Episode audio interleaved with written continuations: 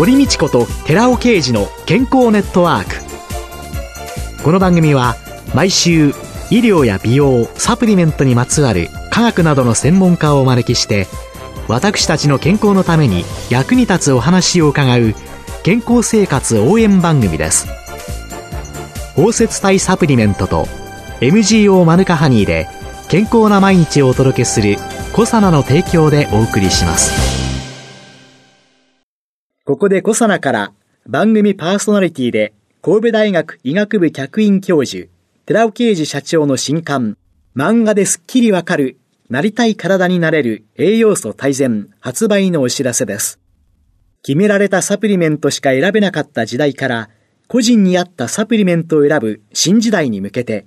なりたい体になるにはどんな栄養素が必要なのか、ダイエット、筋肉、美肌効果など目的別に栄養摂取、プラスサプリの組み合わせを漫画でわかりやすく解説します。寺尾啓治小佐奈社長の新刊、漫画ですっきりわかる、なりたい体になれる栄養素大全、発売のお知らせでした。こんにちは、堀道子です。今月は管理栄養士の丸尾和樹さんをゲストに迎えて、食欲の秋と健康テーマにお送りしています。丸尾さん、よろしくお願いします。よろしくお願いします。さあ、3週目の今日は、体にいい食事習慣と題して伺ってまいります。丸尾さんはフリーの管理栄養士のお仕事の傍ら、2022年には体と心の不調が消えていくゆる食事術という本を発表なさっています。タイトルはゆる食事術となっているんですが、これは結構バリバリ栄養学の本でして、いろんな不調に対して有効なその栄養素といいますか、こういった栄養が足りないと、こういう不調が起きますよってことを不調別にですね、解説をしている本になります。ただですね、このイラストがすごくゆるさを出していただいていまして、マコモさんというイラストレーターの方に書いていただいたんですけども、ちょっと内容は堅苦しくなりがちなんですけど、このイラストと、あと料理のイラストもすごく素敵でして、こちらはアスナロサシエ店さんという方に書いていただいたんですけども、本当に写真よりもですね、もっとほっこりするような温かみのあるイラスト。これがすごくね、本の雰囲気を良くしてくれてるのかなと思ってます。本当に素敵ですよね。便秘下痢をしやすいですかなんてもうこの蛇のね、なんとも言えない、ご覧いただけないのがとても残念ですけれども、どうぞ聞いてくださってる方、ゆる食事術、ご本を買いになれば、このゆるゆるのイラストも見ていただけるかなというふうに思います。本当に親しみやすい本ですね。ありがとうございます。もう文章も本当に絞り込んであってとても素敵です。この中でまずは解いておられる5つの食事習慣というので、その5つについて教えていただけたらと思います。はい、まずその1から。はい。その1はですね、商品の裏側に注目すべしということです。これは商品の裏側をひっくり返して見ていただきますと、原材料表示っていう欄があるんですね。つまりその食品にはどういった材料が使われていますかってことがこう羅列されている欄になるんですが、まずはですね、ぜひここをチェックしながら買い物をしていただきたいと思います。これはね、先週、先々週と伺ってきたものですね。お味噌なんかでもね、何を材料にしてるかっていうので見ていただくと違いますよっていうようなことを教えていただいたんですけれども、はい、まず商品の裏側に注目すべしですね。はい、もうついね、薬剤師だからね、言いたくなっちゃうんですよ。はい、はい、お聞きしたいです。機能性表示食品ってありますでしょ？はい。何か特別に特化したっていう。はい。そうすると、例えば、糖の吸収を抑える機能性消費食品って言って、うん、もう全くノンアルコールビールと同じよねっていう感覚で、コンビニとかいろんなところに並んでるわけですよね。はい、でも裏を見ると、下痢をすることがあるのでとかね、はい、1日1本だとかね、うん、目安量とかって記載されていても、そんなね、ノンアルコールのビールだと思って飲んでる人にとってみればね、裏なんか見ませんので、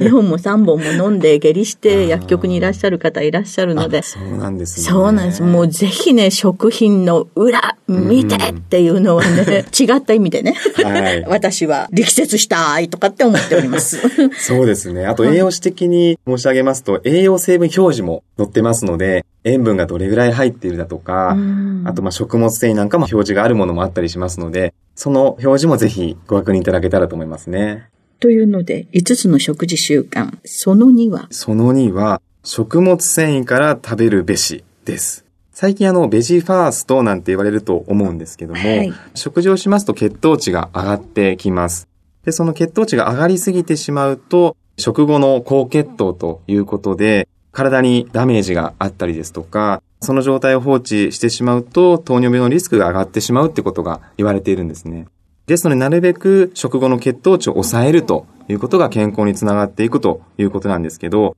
そのためには食べる順番がすごく大事というお話で、まずは食物繊維、つまり野菜ですとか、キノコとか海藻ですね。サラダだったり、あと味噌汁とかスープ、こういったものから食べるだけでですね、食後の高血糖を予防することができますので、その順番にぜひ注意してみてくださいというのがその2です。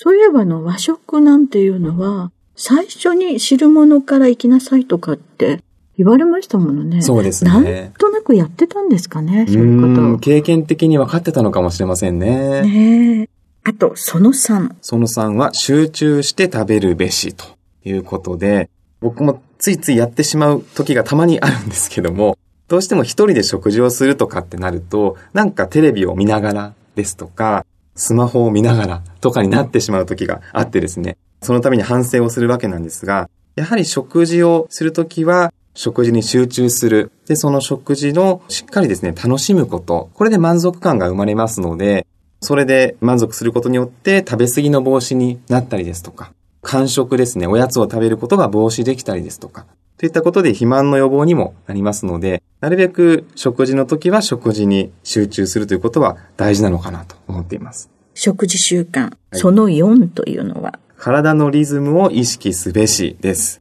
これはですね、外日リズムというのがありまして、はい、人間の体は1日24時間ですね、太陽の光を浴びてリセットされて、そしてその時間帯によっていろんなホルモンが分泌されたりというリズムを刻んでいるわけなんですが、これ食事にもすごく関係がありまして、特に遅い時間のお食事ですね。何かお仕事で夜遅くなってしまった時の食事は特に注意する必要があります。というのも、先ほど血糖値のお話をしましたが、血糖値を下げるインスリンというホルモンですね。これが夜遅くなると、効きが悪くなってしまうということがありますので、その関係で血糖値が上がりやすくなって、肥満につながりやすくなってしまいます。ですので、夜遅くなるときは、なるべくですね、糖質は控えめに、遅くなることが分かっていましたら、例えば夕方に先におむすびを食べておく。そして夜はスープだけにするとかですね。そういった工夫がいいかなと思いますね。よくあの、セカンドミールとかって言われる、はい、早めに少し主食になるようなものを食べておくということなんですよね。はい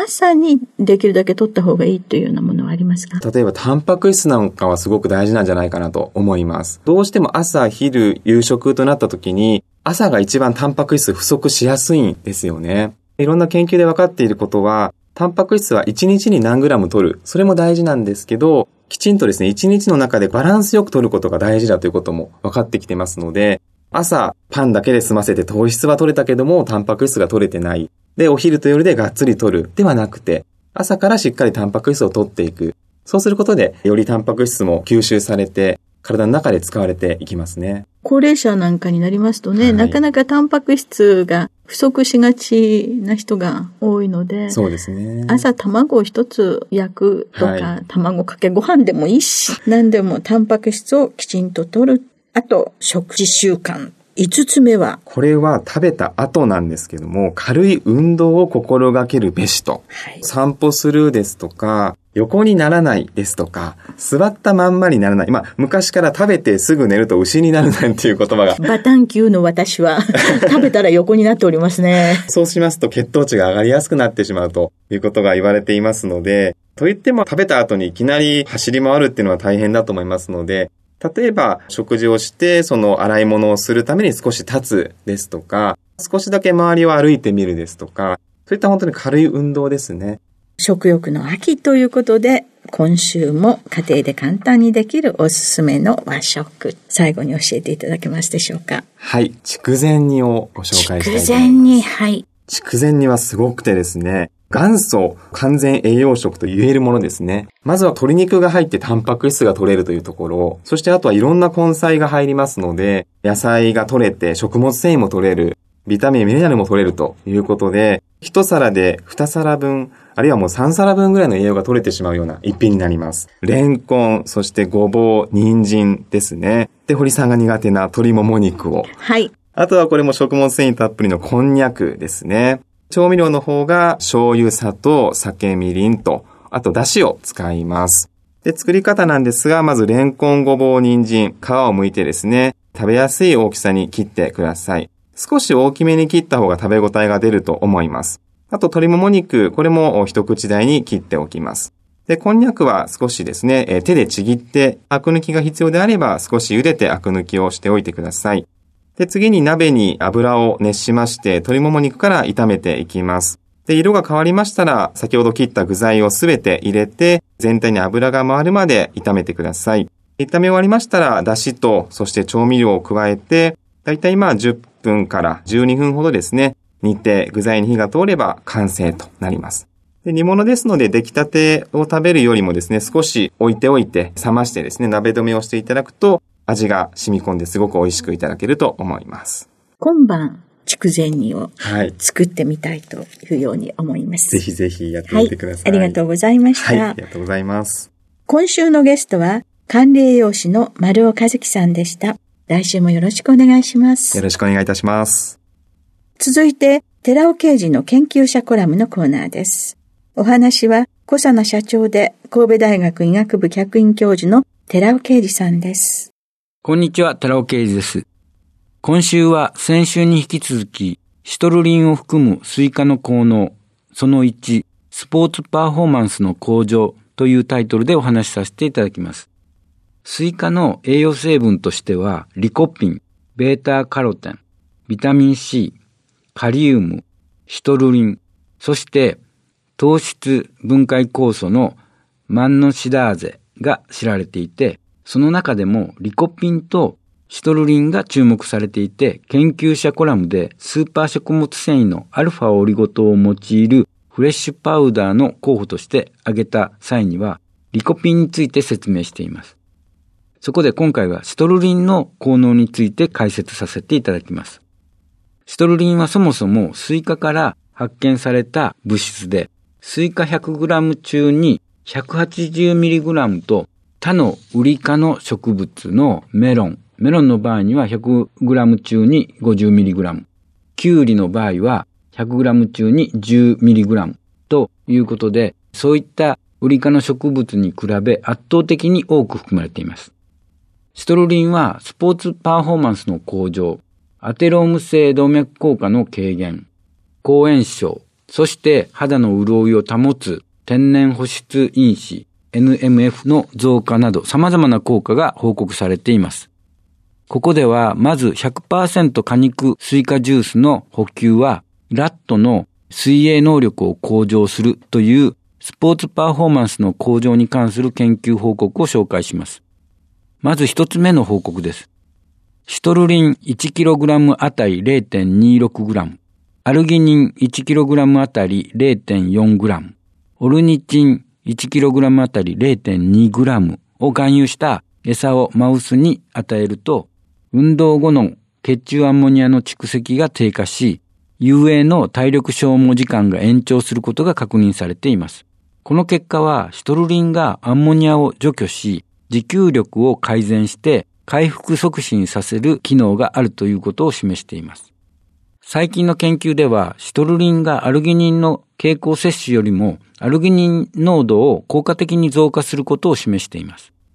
また、アルギニンの摂取は胃腸不快感、吐き気、下痢を引き起こし、毎日の摂取には不向きであり、消化管での一酸化窒素生成が急増して不快感をもたらすと考えられています。そこでこの研究では、シトルリンを含有する100%果肉スイカジュースと100%可否スイカジュースの14日間の摂取がラットの遊泳能力に及ぼす影響について、体力消耗までの遊泳時間、アンモニアや一酸化窒素濃度などの持久力パラメーターを測定しています。赤い種なしスイカの赤い肉と白い皮からジュースを作り、健康的な6種類のオスのラットに与えて検討しています。ろ過水道水のみを与えるネガティブコントロール群6匹、シトルリン 500mg とろ過水道水を与えるポジティブコントロール群6匹、シトルリン量 1ml あたり 2.5mg の100%果肉スイカジュース群6匹、シトルリン量が 1ml あたりに 3.1mg の100%可否スイカジュース群6匹の4群に分けて、1日2回14日間自由摂取後に以下のような遊泳運動をさせています。水深30センチのタンクに1日目と2日目に朝と夕に各10分ずつ3日目には朝と夕に疲労するまで1日2回3日間遊泳させています。なお、水面に顔を上げて15秒以内に吸入不可能となった際に疲労に達したとみなしています。まず、遊泳時間の比較です。驚くことに果肉ジュース群はポジティブコントロール群よりも顕著に遊泳時間は延長することが明らかとなっています。次に代謝老廃物としてスポーツパフォーマンスを下げる要因の結晶中のアンモニアの濃度変化を調べたところ、やはり果肉ジュース群がポジティブコントロール群のみならず、可否ジュース群と比較しても顕著にアンモニア濃度を下げることが分かりました。また、一酸化窒素は血管拡張作用をもたらし、スポーツパフォーマンスを向上させることが知られていますが、一酸化窒素酸性においても、果肉ジュース群はポジティブコントロール群やネガティブコントロール群と比較して、顕著に一酸化窒素酸性作用のあることが判明しました。これらの結果からシトルリンにアンモニア除去作用と一酸化窒素産生作用のあることは明らかですが、スイカの果肉にはシトルリンのみならず、他の機能性成分との相乗作用によって、それらの機能がさらに高められているようです。なお、一酸化窒素産生に関しては、シトルリンとともに Rα リポ酸も重要な栄養素です。その Rα リポ酸の効能に関しては、以前の研究者コラムでも取り上げていますのでご参照くださいお話は小佐野社長で神戸大学医学部客員教授の寺尾啓二さんでした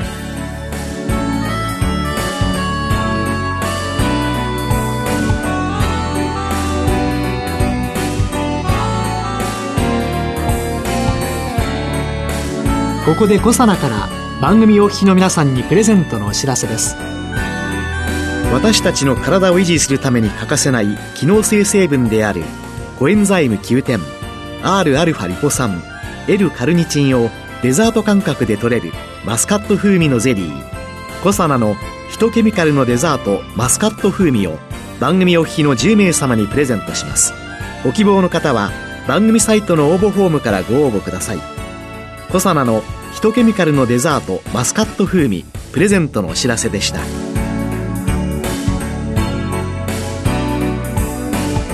堀道子と寺尾啓二の健康ネットワークこの番組は包摂体サプリメントと MGO マヌカハニーで健康な毎日をお届けする「コサナの提供」でお送りしました。